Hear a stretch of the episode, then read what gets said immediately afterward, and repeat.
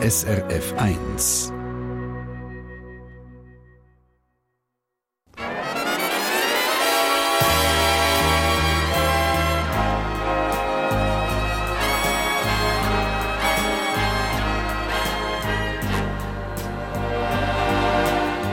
Persönlich.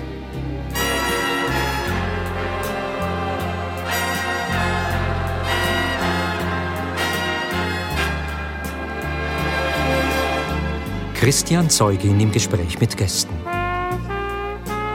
Einen wunderschönen guten Sonntagmorgen. Ganz herzlich willkommen zu unserer Radio-Talkshow persönlich heute aus dem Restaurant La Salz Zürich im Schiffbau. Guten Morgen miteinander.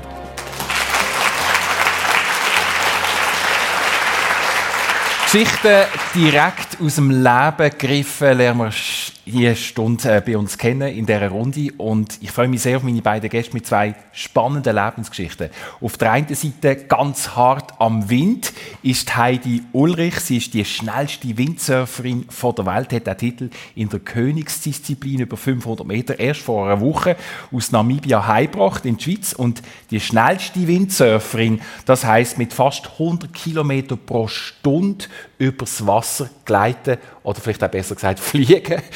Ihr Coach ist auch ihr Lebenspartner. Zusammen wohnen sie zu Flüelen, im Kanton Uri, direkt am See. Sie ist 38 und heute Morgen bei uns. Schön bist du Heidi Ulrich, guten Morgen. Guten Morgen, danke vielmals. Und mit Wind und Wetter kennt sich auch mein zweiter Gast aus, der Jürg Fleischmann, ist schon mit Kerosin im Blut auf die Welt gekommen, könnte man sagen. Er ist Berufspilot geworden, ist Linienpilot bei der Swissair, hat daneben seit 35 Jahren ein eigenes Flugunternehmen, die Lions Air Group. Er ist 59, glücklich liiert und mit seiner Lebenspartnerin im Patchwork, Vater von fünf Kindern und sieben Enkeln. Herzlich willkommen, Jürg Fleischmann. Guten Morgen. Guten miteinander. Und hoch einerseits und hart am Wind andererseits. Das erste Mal Heidi Ulrich. Herzliche Gratulation zu diesem Titel. Äh, schnellste Frau vom Planet. Keine ist schneller auf dem Wasser als du. Das heisst mal ohne Motor, genau. oder? Im Windsurfen ist das so, ja genau. Ähm, ich habe auf der einen Seite jetzt in Namibia den Weltrekord über Durchschnittsdistanz äh, von 500 Metern geholt. Und bei gleichzeitig aber auch über zwei Sekunden ist bei uns wird GPS gemessen die schnellste Windsurferin der Welt mit fast zweieinhalb kmh Vorsprung auf die zwei platziert. also absolut Nummer eins, top ja. gesetzt, absolut. Das ist amtlich. Und die Frage ist, man sieht es glaube jetzt nicht mehr am linken Zeigefinger, der hast, ähm, ja, ist noch ein bisschen geschwollen. ja, ist noch ein bisschen. gebrochen am Tag vom Event am Tag vor dem Event, bevor vor der Event, Event angefangen hat. Was ist passiert? Wir sind äh, am Wellenreiten in Namibia. Wir haben äh, unsere Zeit genossen bei Kollegen, bevor der Event angefangen hat. Und dann ist das Wellenreiten eigentlich schon vorbei gewesen. Ich wollte aus dem Meer rauslaufen, hatte dann dort grosse Bouldersteine gehabt und äh, wie es so blöd geht, bin ich ausgeschlüpft und wirklich mit dem Finger zwischen zwei Steinen. Ich habe dann mal nicht so viel darum gegeben und am anderen Tag war er dann ein bisschen dicker und ein bisschen blauer gewesen. Und dann in Namibia wollte ich nicht unbedingt jetzt gerade so zum Doktor. Ich hatte dann während der ganzen Zeit einfach getapet und nicht viel darum gegeben. Aber als Surferin oder als Windsurferin hebt man ja das Rig, das Segel irgendwie? Wie machst du das, wenn, wenn das Ist wirklich nur die Fingerbeere vor. Also ich, okay. kann wirklich, ich kann schön können den Gabelbaum so heben. Aber es ist ja nicht so, dass der, der Sport sonst äh, völlig ungefährlich ist. Der Kanal ist extrem eng. Ich glaube, bis maximal sieben Meter. Man ist eben mit fast 100 Kilometer pro Stunde unterwegs. Also es ist, es ist eine gefährliche Sache, oder? Ja, es ist äh, wie bei jedem Sportart, sobald es... Ah ja, also bei jeder Sportart, also Schach ist jetzt nicht gefährlich, oder? Und gehört ich weiss nicht, ob Schach... Das ist, ist ein Sportart? Nein, klar, also man muss sich das Risiko natürlich bewusst sein. Man ja. darf keine Angst haben, wie bei vielen anderen Sportarten auch nicht, weil mhm. sobald Angst ins Spiel kommt, wird es wirklich gefährlich. Man muss sich dem Risiko, das man sich aussetzt, muss man sich bewusst sein. Aber ähm, man macht so viel Mentaltraining, man macht so viel, visualisiert man natürlich, was kann passieren, wie das der Ablauf sollte sein und ja klar, es ist nicht ungefährlich. Man kann sich vorstellen, wenn man auf der Autobahn mit 90 fährt oder wir machen immer das Beispiel, wenn man mit 90 einfach aus dem Auto müsste aussteigen. Das Wasser ist dann nicht mehr einfach so, wie wenn man den Köpfler oder den und das ist Planscher macht Das gehört dazu. Das gehört dazu. Das gehört dazu, ja. Für das tragen ihr aber auch einen Helm, oder? Der Helm ist ein umstrittenes Thema. Also Nein. ich trage einen Helm. genau, zum Und Skibrüllen auch, gell? Und die Skibrüllen auch. Ja. Aber der Helm ist ein umstrittenes Thema, So. weil man natürlich dann weh mehr Massen am Kopf hat. Und wenn man auf dem Wasser mit mehr Was Massen aufkommt, entsprechend wirkt auch mehr Kräfte. Aber äh, ich habe lieber einen Helm an, weil äh, der Kanal ist wirklich zwischen 5 und 7 Meter breit. Und auf der gegenüberliegenden Seite ist eine Sandwand. Und wenn man dort dann als Cartoon in der Wand landet, glaube ich, ist ein Helm immer noch von Vorteil. Und dann kann man die bisschen mehr Masse, die es halt gibt, auch in Kauf nehmen. Ich habe gehört, Risiko, gefährliche Situationen, wo man sich muss bewusst sein darüber zu dem kommen kann. Aber ich schaue über zum Jürg Fleischmann und ich meine, gefährliche Situationen, das kennt man als Pilot sowieso auch. Wie, wie gehen ihr mit der Risikoeinschätzung aus, um als, als Piloten? Das Hauptziel ist immer, äh, wieder safe vom Boden zu kommen. Und ich sage immer so ein bisschen, äh, lustigerweise, das Gefährlichste am Fliegen ist die Anfahrt mit dem Auto zum Flugplatz oder zum Heliport. Dort passiert viel mehr wieder in der Luft.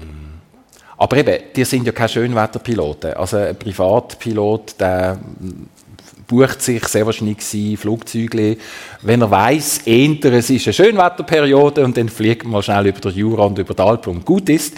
In eurem Fall, und jetzt spreche ich als, als Rettungspilot an, die müssen einfach kaufen. Also äh, da, da gibt es kein Wenn oder Aber. Innerhalb von zweieinhalb Minuten, eben, habe ich vorher gelernt, sind ihr in der Luft da gibt es keine Einschätzung mehr von einer Ri- Risikoanalyse, sondern die gehen einfach das erste Mal, oder?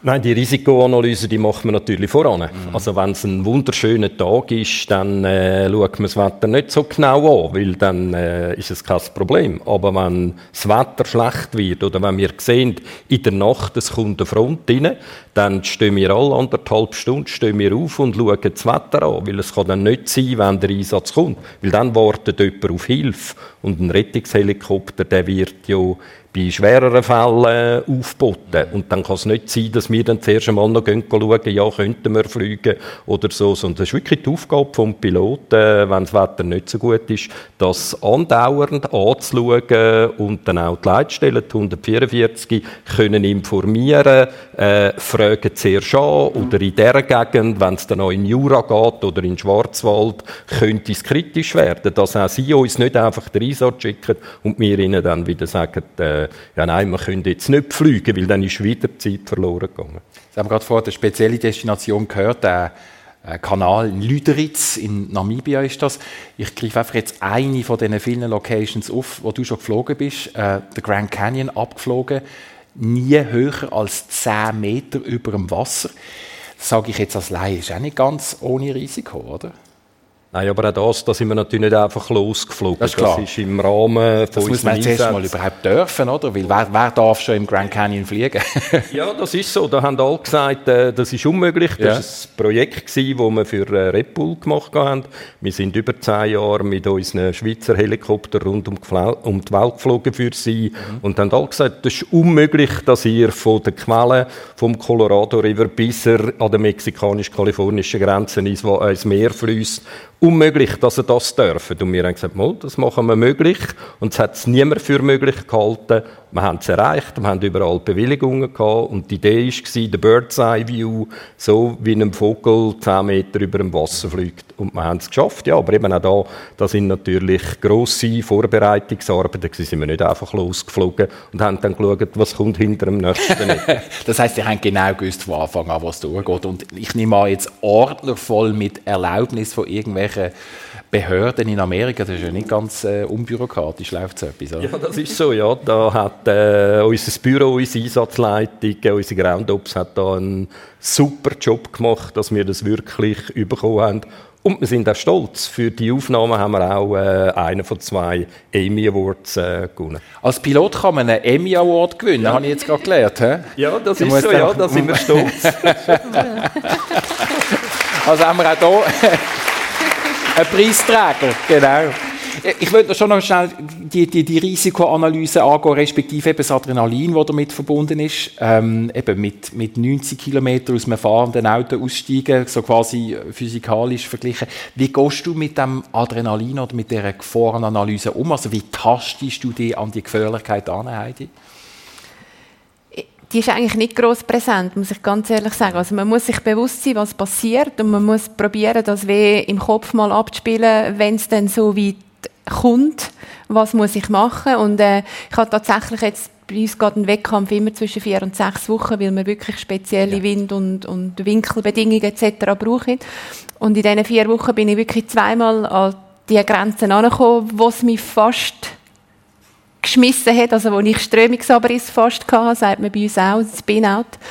Ähm, ich kann ihn auffangen, aber in meinem Kopf, ähm, das habe ich auch meinem Partner gesagt, in meinem Kopf bin ich wirklich schon dran gewesen, was muss ich jetzt machen, dass ich einigermaßen sanft, die Anführungszeichen, kann landen, von mich vom Material lösen, dass ich mich kann schützen und ähm, man muss im Vorfeld wissen und das durchspielen, was muss ich machen, wenn. Aber nach während dem Wettkampf selber ist dann wirklich die, die Millisekunde, wo es könnte passieren, macht der Kopf dann mit, weil man das schon x-mal visualisiert hat, aber sonst eigentlich während dem Wettkampf dürfen wir nicht, also das sage ich zumindest, oder ist meine persönliche Meinung, dürfen wir nicht daran denken, an das Risiko, weil wenn das Risiko mehr präsent ist, weder alles andere, dann passiert ganz sicher etwas. Ich dann würdest du dich selber behindern, also wärst Genau, ich bin da wirklich recht stark davon überzeugt, dass der Kopf wie bei sehr vielen anderen Sachen sehr eine grosse Rolle spielt. Und wenn das Risiko permanent präsent ist, glaube ich, setze ich mich dem Risiko viel mehr aus, weder wenn ich das Jubeln vom Weltrekord zum Beispiel präsent habe in meinem Kopf. Das ist ein klares Ziel. Eben, also die Abläufe jetzt irgendwie schnell sich können aushängen, weil das, du bist schon fest verhängt mit dem und du trägst 16 Kilo Blei am Rücken. Genau, auf dem äh, Kanal. Es ist eben ein speziell ausgebudelter Kanal. Er ist nur 40 cm tief, zwischen 5 also und 7 Meter breit. Vertrinken kann ich nicht. Ja gut, mit 16 Kilo Blei am Rücken fragt man sich, ob man nicht kann vertrinken kann. Ja. Ähm, aber es gibt eine Regel, also man muss schwimmen. Man kann so viel Kilo Blei auf den Rücken nehmen, wie, wenn man will, aber man muss schwimmen. Also das heisst, man muss wirklich floaten und der Test wird auch gemacht. Und grundsätzlich zum Speedwindsurfen wäre der perfekte Body zwei Meter groß und 100 Kilo und das äh, bin ich wirklich nicht. 1,70 Meter, oder? ja, ungefähr 1,70 Meter und 70 Kilo, also eigentlich weit entfernt vom perfekten Speedbody. Jawohl. Ähm, ich fahre aber eigentlich das gleiche Material wie die schweren, grossen Jungs auch, die mhm. das perfekte Hebelgesetz können ausüben können.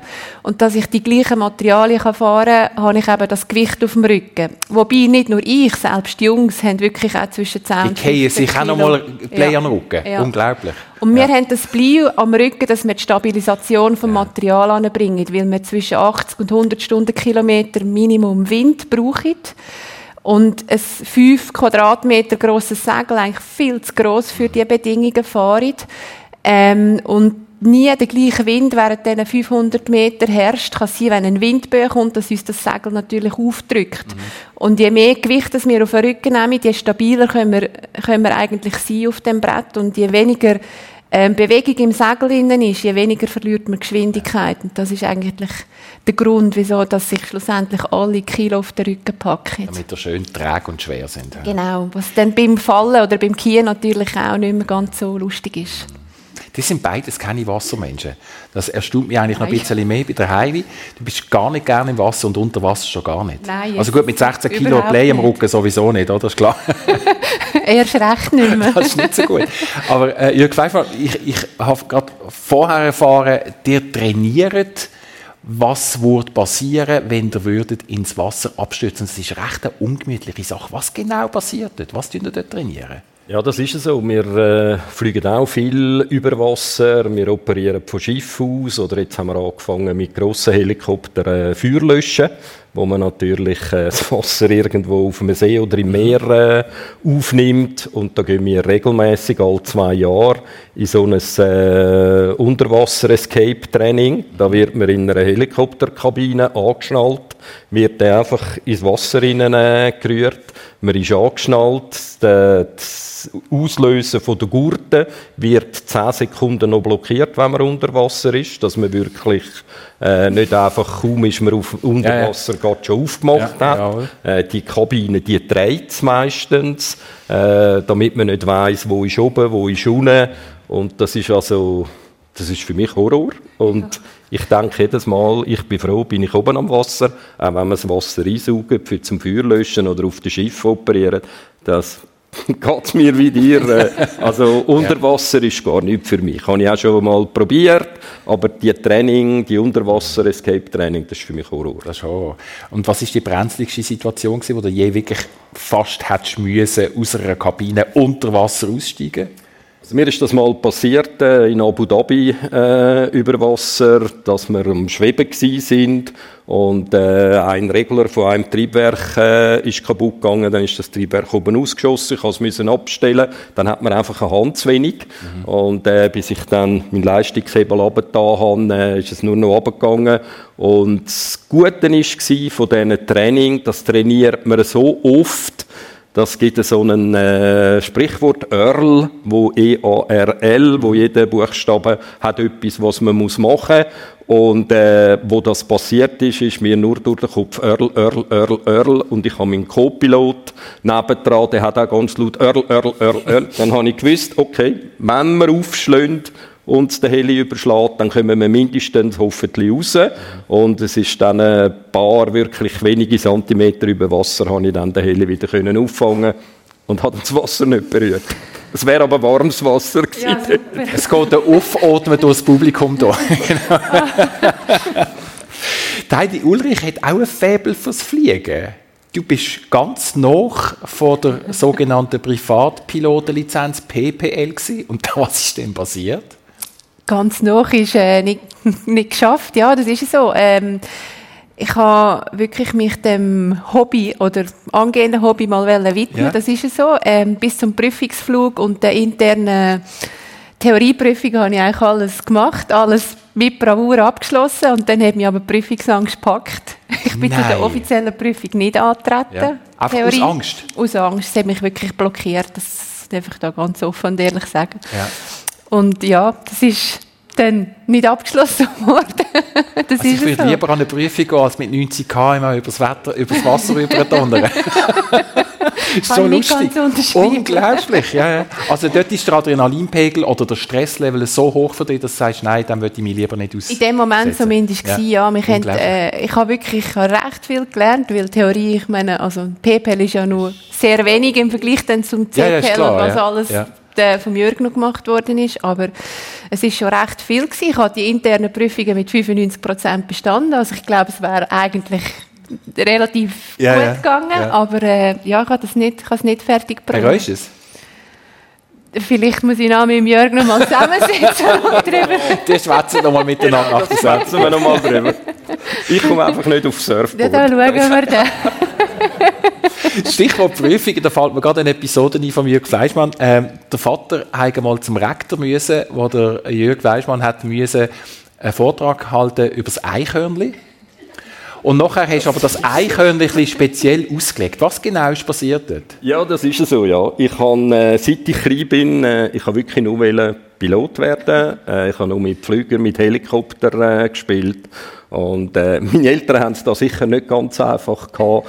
Dann auch in der Schule, wenn wir müssen irgendeinen Vortrag machen, dann habe ich immer gesucht etwas über einen Helikopter oder einen Flüger. Dann äh, ist das in der äh, Oberstufe äh.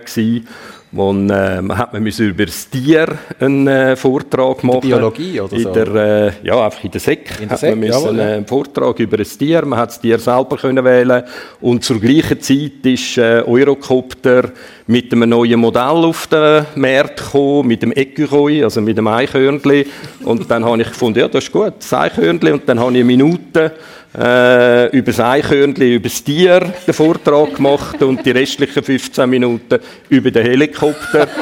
Und das hat dann die Lehrerin und der Lehrer haben das nicht wirklich cool gefunden und haben dann meine Eltern aufgeboten, das gehe so gar nicht. Ja. Und äh, ja. Das ist, aber äh, mit dem hast du wie der Stempel sicher äh, richtig etabliert innerhalb der Schule, dass du willst Pilot werden, auf jeden Fall. So, das ist so und ich bin meinen Eltern unendlich dankbar, dass sie mich da unterstützt haben, dass sie mir die Werte mitgegeben haben. Äh, auch ich habe mit 16 äh, meinen ersten Lernausweis äh, gehabt, habe äh, angefangen zu fliegen, mit 17 an meinem Geburtstag äh, die erste Prüfung gemacht Und meine Eltern haben ganz klar gesagt, sie zahlen etwas dran, ich muss mir aber den Rest selber verdienen und ich muss das Geld haben, wenn die Rechnung kommt. Mhm. Das hat mir gezeigt, äh, dass man nicht einfach Geld ausgeben kann. Das ist heute noch, auch bei uns in der Firma, und da bin ich wirklich meinen Eltern unendlich dankbar, dass sie mich da immer unterstützt haben. Eben auch der Vater, der die Schule hat müssen und äh, gebt doch dem Sohn mal, dass er einmal etwas anderes macht und so. Und, ja. Die Schwester hat auch noch ausgeholfen, mit dem Haus aufzugehen. Sie hat mir einmal das Aufzugehen gemacht, ja, wenn ich wieder irgendwie in der Flügerei etwas haben müssen lernen ja.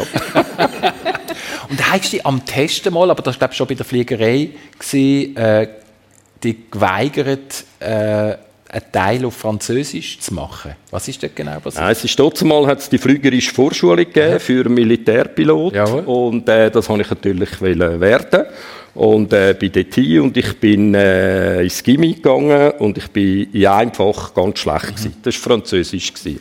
Das war wirklich für mich äh, Horror. Gewesen. Ich habe mir einfach gesagt, ich muss in allen anderen Fächern gut sein und äh, Französisch, ja, und äh, dann bin ich an die Prüfungen gegangen, habe alle bestanden und die letzte war ein Gespräch beim Psychologen. Dann haben in der Vorbereitung alle gesagt von der FVS, äh, das ist problemlos, du musst einfach selbstbewusst auftreten. Dann bin ich auf Dübendorf gekommen, zu dieser Psychologin und habe das Pech gehabt, dass das eine Weltschi war. Die hat das Zeugnis angeschaut und sagt zu mir auf Französisch, äh, ja, sie sagt, dass ich nicht gut im Französisch sage, also machen wir das Gespräch auf Französisch. Und weil wir ja alle gesagt haben in der Vorbereitung, du musst selbstbewusst äh, auftreten, habe ich so auf Deutsch gesagt, meine Muttersprache sagt Deutsch und ich glaube, dass ich das Recht habe, das Gespräch auf Deutsch zu führen. Und das Gespräch ist zwei Minuten gegangen. Sie hat mir äh, in gebrochenem Deutsch hat sie mir gesagt, sie werden nie Pilot. Und das Gespräch ist fertig gewesen. man hat dann aber dazu mal, wenn man an der Aushebung das Brevet hatte, äh, hat man äh, Militärpilotenschule können anfangen und äh, ich habe dann das Kaderaushebung gemessen, erste Privatpilotenbrevet, habe dann Militärpilotenschule können anfangen und auch das vergesse ich nicht mehr in Bayern am ersten Tag der Schulkommandant, da sind wir 100 Anwärter gewesen, und der Schulkommandant hat gesagt, ihr wisst, von diesen 100 werden doch brevetiert als Militärpilot. Und äh, also 92 werden es nicht bestehen. Und die zwei, die keine flügerische Vorschulung haben, die haben gar keine Chance. Dann habe ich gewusst, es gibt noch einen zweiten, der die flügerische Vorschulung nicht hat. Ich habe den gesucht, mhm. habe den gefunden und wir haben miteinander uns immer unterstützt, geholfen gemacht. Und wir sind unter diesen acht gewesen. und ich bin dann als Militärpilot präventiert worden. Manchmal geht es eben doch ganz anders, als die anderen meinen, oder? Genau. Ja, es zeigt einfach, wenn man etwas will, dann, äh, dann kann man es erreichen. Es braucht viel Hilfe rundum, überall. Auch das etwas, was ich von meinen Eltern äh, gelernt habe. Man kann nie allein Erfolg haben. Ich glaube, das ist bei dir auch so. Äh, auch wenn man allein irgendwo da steht, es braucht immer ein Team dahinter, äh, sonst geht es nicht. Wenn man etwas will, dann kann man es erreichen. Das ist gerade ein geflügeltes Wort, das ich der Heidi Ulrich nämlich gerade kann übererreichen kann. Es hat eine Zeit gegeben, und das ist noch nicht so lange her, vor etwa zehn Jahren, wo du das Windsurfen einfach als Namen kennt hast, aber bist glaube noch nie nicht auf einem nicht einmal bist sicher noch nie auf einem Brett gestanden. Nein. Da sind dir die anderen noch quasi links und rechts äh, um die Ohren gefahren und dann hast du gesagt, ich will das lernen. Ja, es ist mir jetzt wirklich, es ist genau das Gleiche gewesen eigentlich bei mir. Ähm, mein damaliger Freund ist aus einer Windsurf-Familie gekommen. Sein Bruder war Weltcup-Surfer seine Freundin, also Freundin vom Bruder, ist 28-fache Weltmeister in allen Disziplinen im Windsurfen. Also das ist äh, Top-Level, genau. Karin Jacki ist bis heute die erfolgreichste Einzelsportlerin der Schweiz, yeah. eigentlich. Ähm, dort ist natürlich Windsurfen ist das Thema Nummer eins gewesen. Und als ich in diese Familie reingekommen bin, hat mir das überhaupt nicht gesagt. Ich habe Volleyball gespielt und äh, that's it. Und darum, ich habe nichts verstanden, wenn sie von Windsurfen geredet haben. Die haben da irgendwie mit irgendwelchen Zahlen um sich geschmissen und ich dachte, ja, pff, keine Ahnung. ähm, ich habe dann aufgehört Volleyball zu spielen, eigentlich knall auf Fall und habe das Windsurfen lernen. Es war 2013 gewesen, bin ich dann mit dem damaligen Partner und seinem ähm, Brüder auf Namibia zu dem Speedkanal, weil, genau, weil ja. sie haben dort schon die Rekord, also der Brüder um einen Weltrekord fahren und der damalige Partner um einen Schweizer Rekord, weil sie sind äh, Schweizer Italiener, Familie Diethelm und äh, sie sind immer für beide Nationen gefahren, sicher nicht für die gleiche, dass sie beide Rekord können holen Und äh, ich konnte dort äh, weder in der Schlaufe vom Brett können stehen noch mich können einhängen. Also ich habe eigentlich noch gar nichts können. Ich habe gar gewusst, wie das ganze Material anmachen, sich selber kann surfen. Und neben dem Kanal ist eine grosse Lagune. Dort es immer ein bisschen Hai und so. Darum surft dort meistens auch niemand von den Europäern, wenn sie da gehen. Ausser Heidi, genau. ähm, ich habe gesagt zu den, die Jungs haben gesagt, du kannst mitkommen, aber du wirst wahrscheinlich nie können surfen dort, aber wir nehmen dir das Material mit, ob wir jetzt mit 400 Kilo fliegen oder mit 410 Kilo, kommt auch nicht mehr so drauf ab bin dann mitgegangen und ich habe in dieser Lagune geübt und geübt und geübt und geübt bis zum geht nicht mehr und immer wieder auf schnell schauen, was sie auf dem Kanal für Zeiten fahren und mich hat das fasziniert. Und ich wirklich, der absolute Rookie im Windsurfen, habe gesagt, in diesem Jahr, ich will das auch.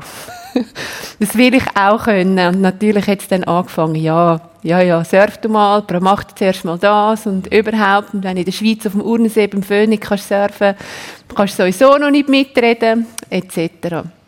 Zwei Jahre später bin ich dann mit den Jungs nochmal mit und immer und habe gesagt, ich will auf dem Kanal fahren. und immer am Abend, wenn der, der Wind so ein bisschen nachgelegt und sie nicht mehr Wettkampf hatten, sind sie dann mit mir auf dem Kanal. Mit der Karin Jacki, sie ist dort auch also die Freundin vom Brüder, vom Ex-Partner. genau, ein bisschen komplizierte Geschichte, aber... aber, aber wir kommen draus, gut. ist gut, ja.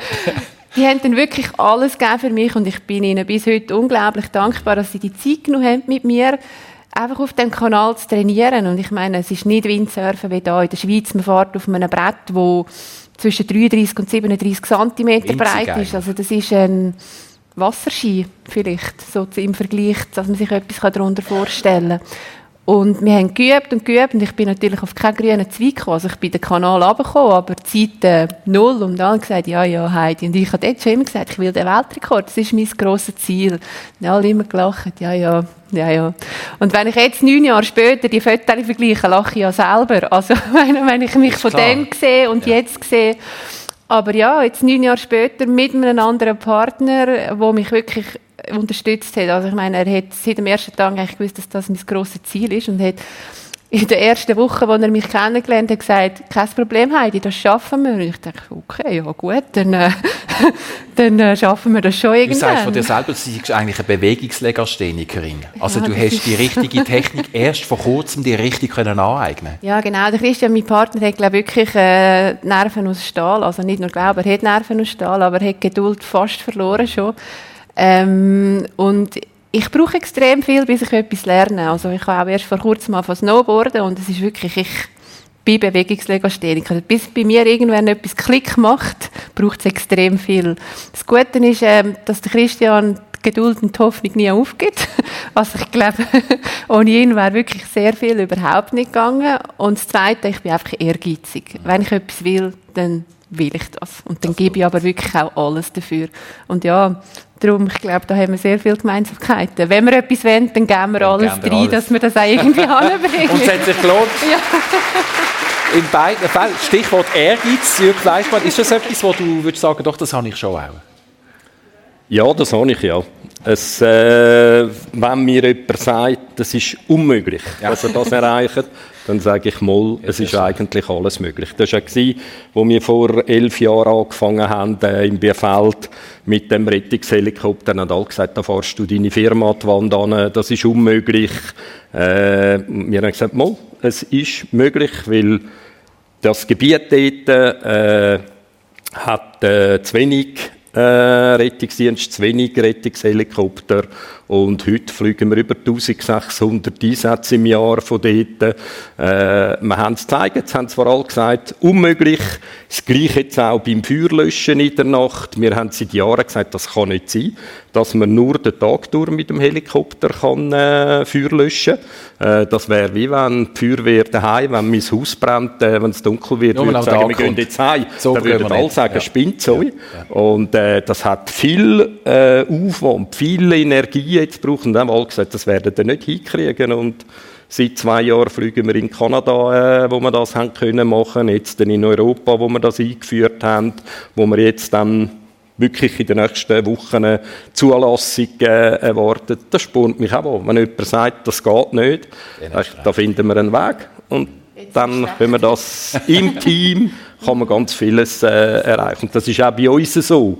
Äh, auch ich mit meiner Partnerin äh, zusammen, sie denken wahrscheinlich, sie schafft auch bei uns äh, in der Firma, sie denken wahrscheinlich vielmal im Büro, oh, der Jürg kommt wieder mit einer neuen Idee. Hm, äh, ja, aber äh, ohne die Unterstützung von all äh, diesen Leuten würde das gar nicht gehen. Das ist nicht One-Man, das ist, oder One-Woman, das ist, ist immer ein Teamerfolg. Ja. Das persönlich auf SRF 1 mit dem Flugunternehmer und Pilot Jörg Fleischmann und der schnellsten Windsurferin von der Welt, der Heidi Ulrich. Ähm, das Geld verdienen als Speedsurferin ist unmöglich, das können wir glaube so sagen. Gell? Du verdienst sonst äh, die Brötli oder deine Brot und all das ähm, im Personalwesen ähm, als Payroll-Managerin. Du Ja. bist in einem ganz modernen, normalen Beruf daheim. Das ist es so, ja. Also ich arbeite 100 Prozent, das ist es so.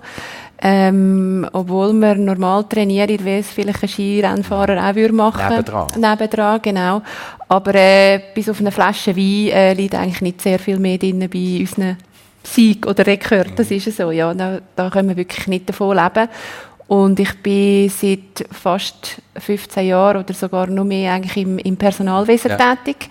Genau, und seit fast 10 Jahren bei der gleichen Firma. Und ich glaube schon, das sind eigentlich meine grössten Unterstützer und grössten Sponsoren, dass sie mir das überhaupt ermöglichen. Ermöglichen, ja. So dürfen können zu arbeiten, dass ich das Vertrauen von ihnen habe. Und äh, da bin ich unglaublich dankbar, weil sonst wäre es wirklich nicht möglich, weil wir sind rund sechs Monate eigentlich unterwegs im Jahr und ich arbeite wirklich von überall. Denn wenn die Jungs vielleicht schon beim Bier sind oder nur am Schlafen sind, bin ich halt einfach am Arbeiten.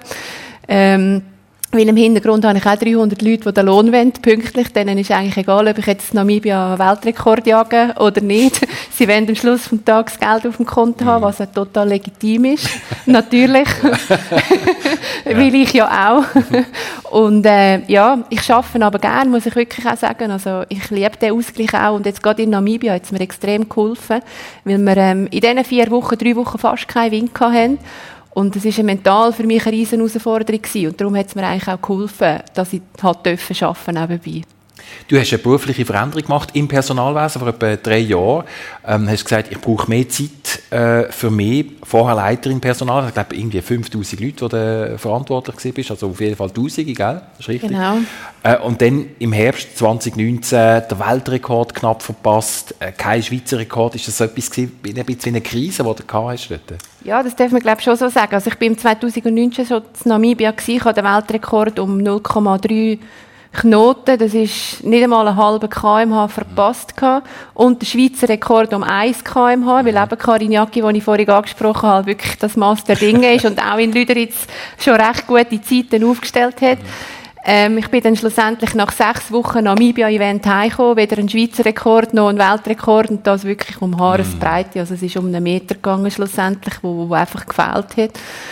Ähm, ich bin dort Leiterin Personal bei der Alpig Intec Gruppe gsi, ähm, für zweieinhalbtausend Leute mit einem Fünfer-Team verantwortlich und es ist wirklich alles zu viel geworden, ja. Ich glaube, das dürfen wir schon so sagen. Und dann mit dem grossen Ziel Weltrekord und dann ohne Rekord heimkommen und dann zurück ins Berufsleben nach sechs Wochen Afrika und mentaler Herausforderung, ist dann irgendwie einfach ganz viel gewesen. Ich wollte künden. Ähm, es ist dann eine Tochtergesellschaft von der Intec-Gruppe gekommen, die haben mich gefragt, ob ich nicht bei ihnen würde HR machen ähm, ich habe eigentlich recht lange überlegt, weil ich es wirklich nicht wollte. Ich wollte wirklich mal einfach ein Jahr voll auf den Sport setzen und eine Auszeit nehmen.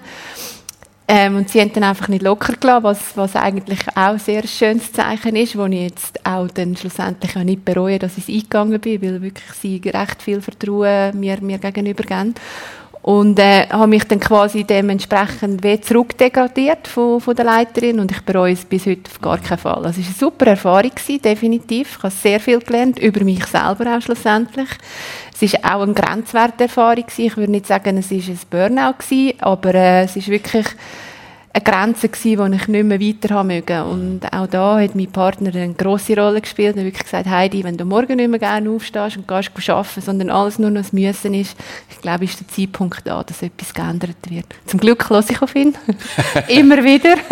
Aber eine richtige Zäsur jetzt, in, im, wenn man zurückschaut, wenn man schaut, was jetzt passiert ist innerhalb der letzten zwei Jahre oder Absolut, ja. ja. Also ich bin mega froh, dass ich den Schritt zurück gemacht habe im ja. Berufsleben, mehr auf den Sport gesetzt habe, mehr auch wieder auf mich selber äh, können vertrauen, auf mich selber hören, von vier Stunden schlafen wieder zurück auf acht Stunden schlafen. Das war ein riesen Wandel für mich persönlich.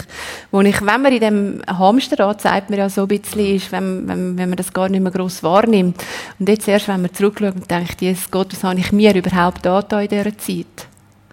Zäsuren im Leben ist etwas, was auch du kennst, Jörg. Ich greife eine Episode auf, wo du jung Vater geworden bist, glaube mit 23, und dann im gleichen Moment praktisch konfrontiert mit der Krebsdiagnose. Als junger Vater, als junger Mann, lange Zeit im Spital und die damals noch wirklich kleine Bub, die Sohn, hat bei der Heilung, bei diesem Prozess von wieder gesund werden, auf eine Art eine ganz wichtige Rolle gespielt. Nimm es mal mit in die Zeit. Was ist denn genau passiert?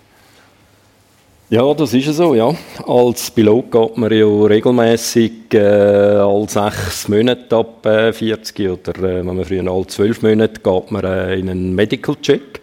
Und das ist nicht einfach rasch ein bisschen Blutdruck und äh, sonst äh, irgendetwas, sondern es ist wirklich drei, vier, fünf Stunden, äh, wo die Flügerärzte einem wirklich äh, von Kopf bis Fuß äh, anschauen und ich bin dort und habe das Gefühl, ich bin ja gesund. Mhm. Und äh, ja, bin nachher mit einer Diagnose rausgekommen, Krebs, mit Ableger überall und mit einer relativ schlechten Prognose. Ich bin dann auch, da bin ich bei der Rega auf dem Kinderspital äh, in Zürich geflogen die Ärzte sind alle vom USZ gewesen. Durch das hat man natürlich gute Verbindungen gehabt. Ich bin dann zu dem Onkologen und habe ihm gesagt, sag mir es ehrlich. Und dann sagt er, ja, grosse Chancen nicht, aber gib nie auf.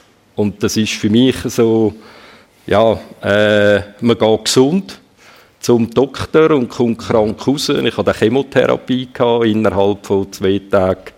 Äh, über 10 Kilo abgenommen, all Haar verloren. Äh, ganz schwierig gewesen, weil vorhin hat man gemeint, man sei gesund und dann schaut man sich im Spiegel an und merkt, äh, man ist krank und irgendwie hatte ich keine Kraft gehabt, um dafür zu kämpfen. Weil ich gedacht, ich wollte jetzt noch die Zeit, wo man bleibt, mit meiner kleinen Familie äh, verbringen. Ich bin dann regelmäßig im Spital äh, logischerweise für die Chemo und eines Morgens im Spital, meine äh, damalige Frau ist jeden Tag äh, mit, dem, mit dem kleinen Sohn ins Spital gekommen. Und dann plötzlich ist die Tür aufgegangen und er ist so reingewatschelt und kurz vor dem Bett stürchelt er. Und ich konnte ihn gerade noch mit, mit dem Hand ihn noch heben und dann schaut er mich so an und habe ich gedacht, ich kämpfe gar nicht für mich. Ich kämpfe ja für ihn, wenn ich jetzt aufgebe dann, äh, dann lernt er seinen Vater nie kennen. Und das Lustige ist, ich habe ihn ein paar Tage bevor ich äh, zu dem Medical Check haben musste, ist er drei Monate alt gewesen, äh, habe ich ihn in der Tragtasche auf den Co-Pilotensitz genommen und bin mit ihm fliegen, weil ich einen Helikopter in die Wartung bringen Und haben auch alle gesagt, spinnst du, drei Monate, das braucht, da habe ich gesagt, mal, man kann ihm äh, so Ohren pflöpfen und so. Ich habe das einfach wollen, ihm mitnehmen. Und das ist so dann mir, die äh, mit drei Monaten, wo ich das erste Mal mit ihm geflogen bin, mit äh, dann, wo er mir ins Gesicht schaut, äh, und ich dachte, für diesen Bub kämpfe ich, weil ich will, dass der Papi irgendwann äh, kennenlernt.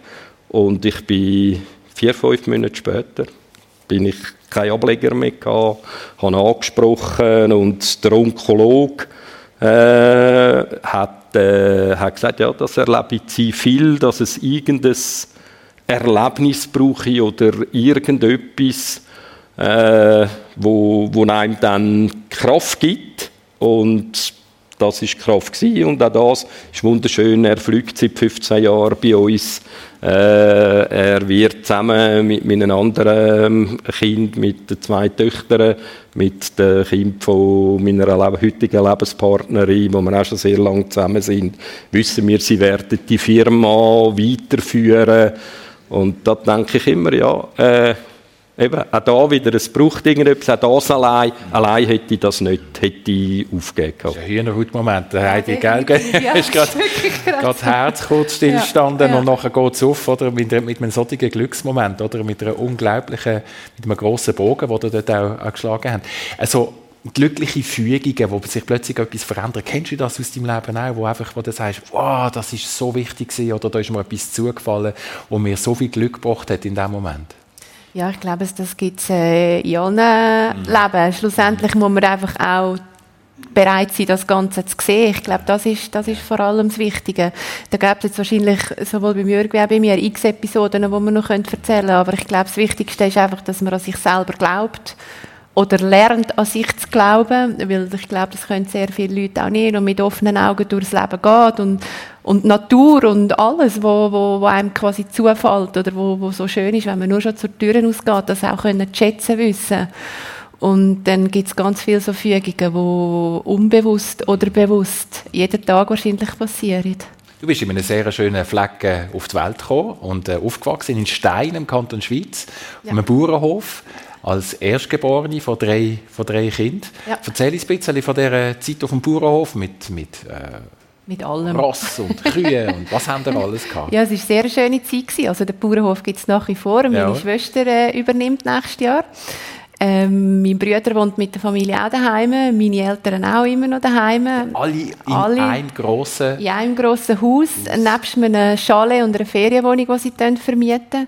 Wir haben eine kleine Milchwirtschaft daheim mit 13 Kühen, ein Ross, Vollblutaraber, was züchtet, Labradorhund, was züchtet, äh, Hühner mit frischen Eiern, Hasen. Ja, es ist total idyllisch, also definitiv.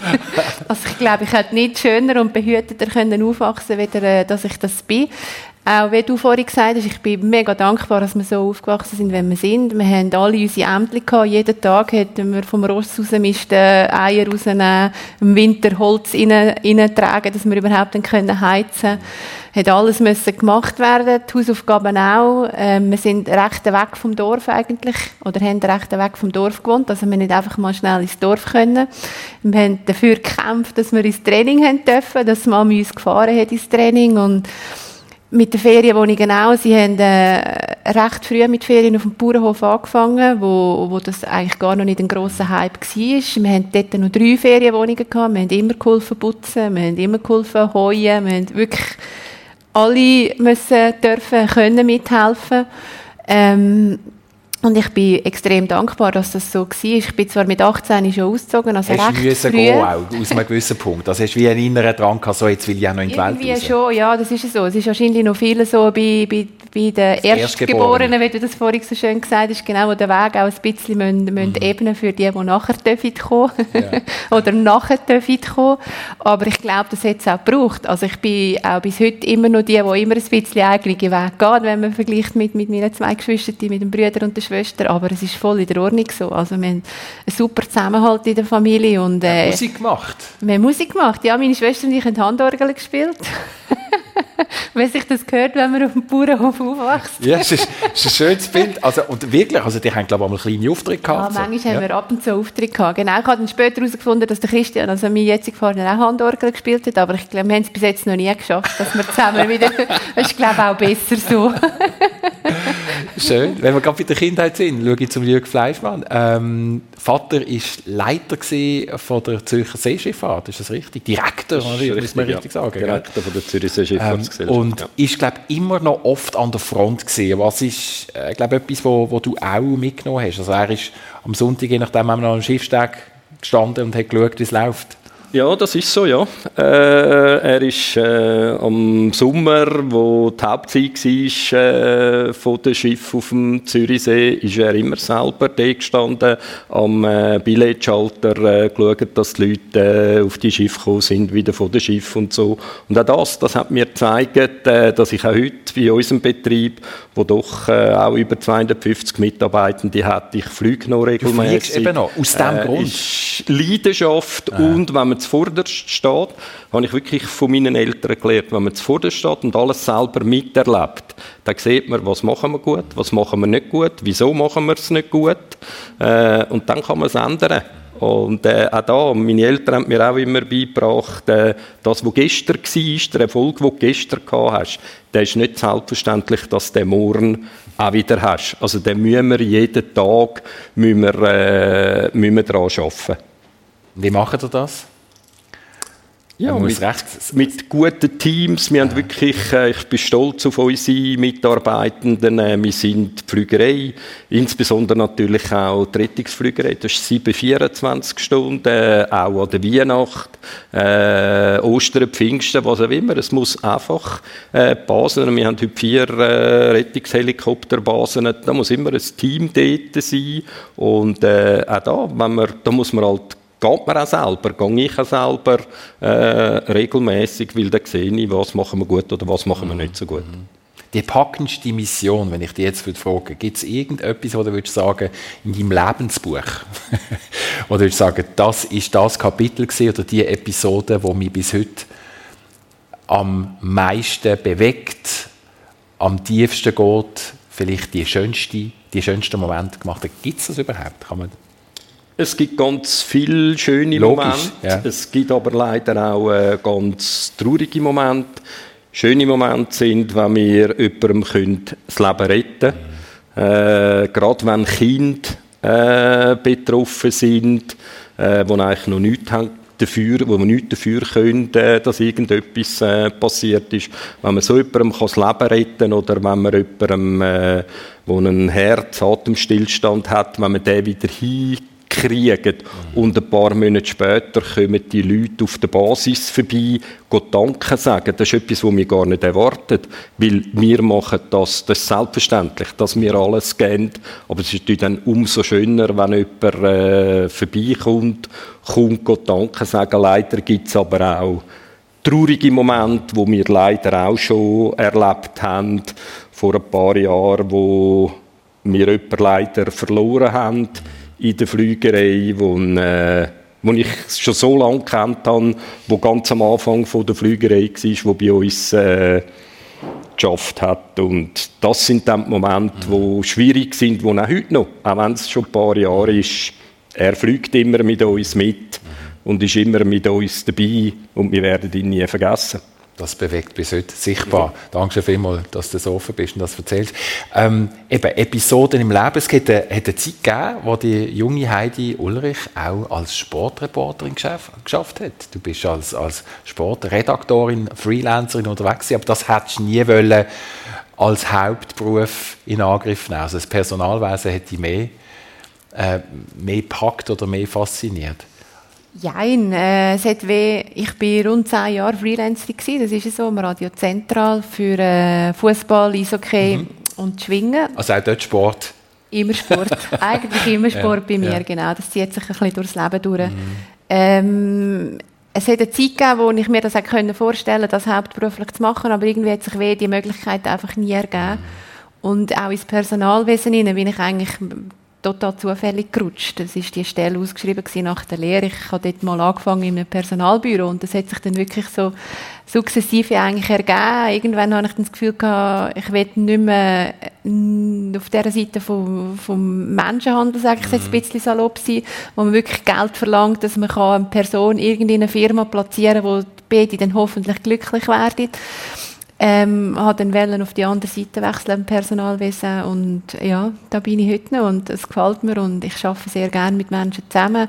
Ich kann nicht ganz gleich viel bewirken wie der Jürgen, aber äh, ich hoffe auch, dass ich Leute kann rekrutieren kann, die bei uns glücklich werden mm. oder Leute auch helfen. Meine, auch da bei uns, äh, es gibt immer, wenn, wenn man mit Personen zusammenarbeitet, gibt es immer Schicksal und es ist immer ein Einzelschicksal, ob es ein positives oder ein negatives ist und nur schon Gespräche können da sehr viel bewirken. Viel weiter geht bei mir natürlich die Tätigkeit nicht, aber nur schon da kann man sehr viel bewirken. Und ja, eben, wie der Jürgen vorher gesagt hat, äh, wir haben auch schon sehr viele Situationen im Windsurfen gehabt. Auch wir haben schon einen tödlichen Unfall gehabt im Windsurfen.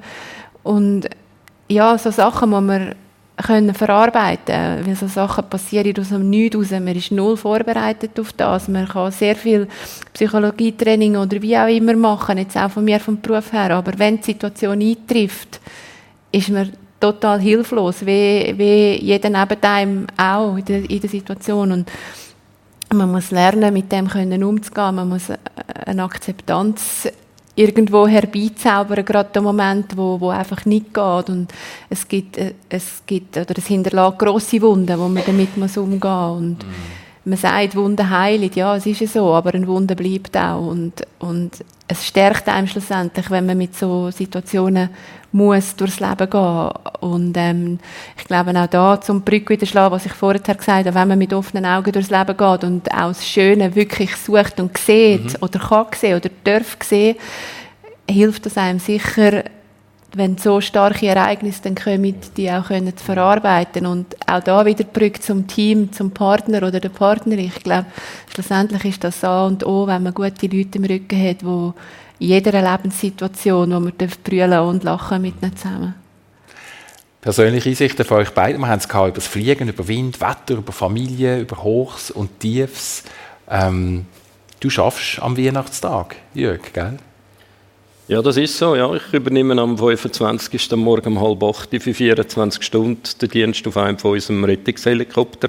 Weil auch da ist für mich selbstverständlich, dass nicht andere, nur andere Piloten von uns über die Weihnacht arbeiten, weil die haben alle auch Familien. Und das ist für uns, wie auch für meine Partnerin, die auf der Einsatzleitung äh, arbeitet, Einsatzleitung leitet, wo mir gesagt haben, gut, wann kommen die Kinder an welchem Tag, am 24., am 26., dann arbeiten wir beide am 25. und ich will 24 Stunden im Einsatz sein. Ja. Und dann stehst du zum nächsten Mal auf dem Brett, Heidi? Sobald der Wind bläst. Heute Nachmittag vielleicht? vielleicht heute am Nachmittag, mal schauen. ich bedanke mich ganz herzlich bei euch beiden für den Besuch im Persönlich. Schön gewesen, euch zuzuhören. Einsichten, persönliche Einsichten in eure Leben. Und ich bedanke mich ganz herzlich bei Ihnen fürs Interesse. Eine ganz gute Woche und merci. Alles Gute.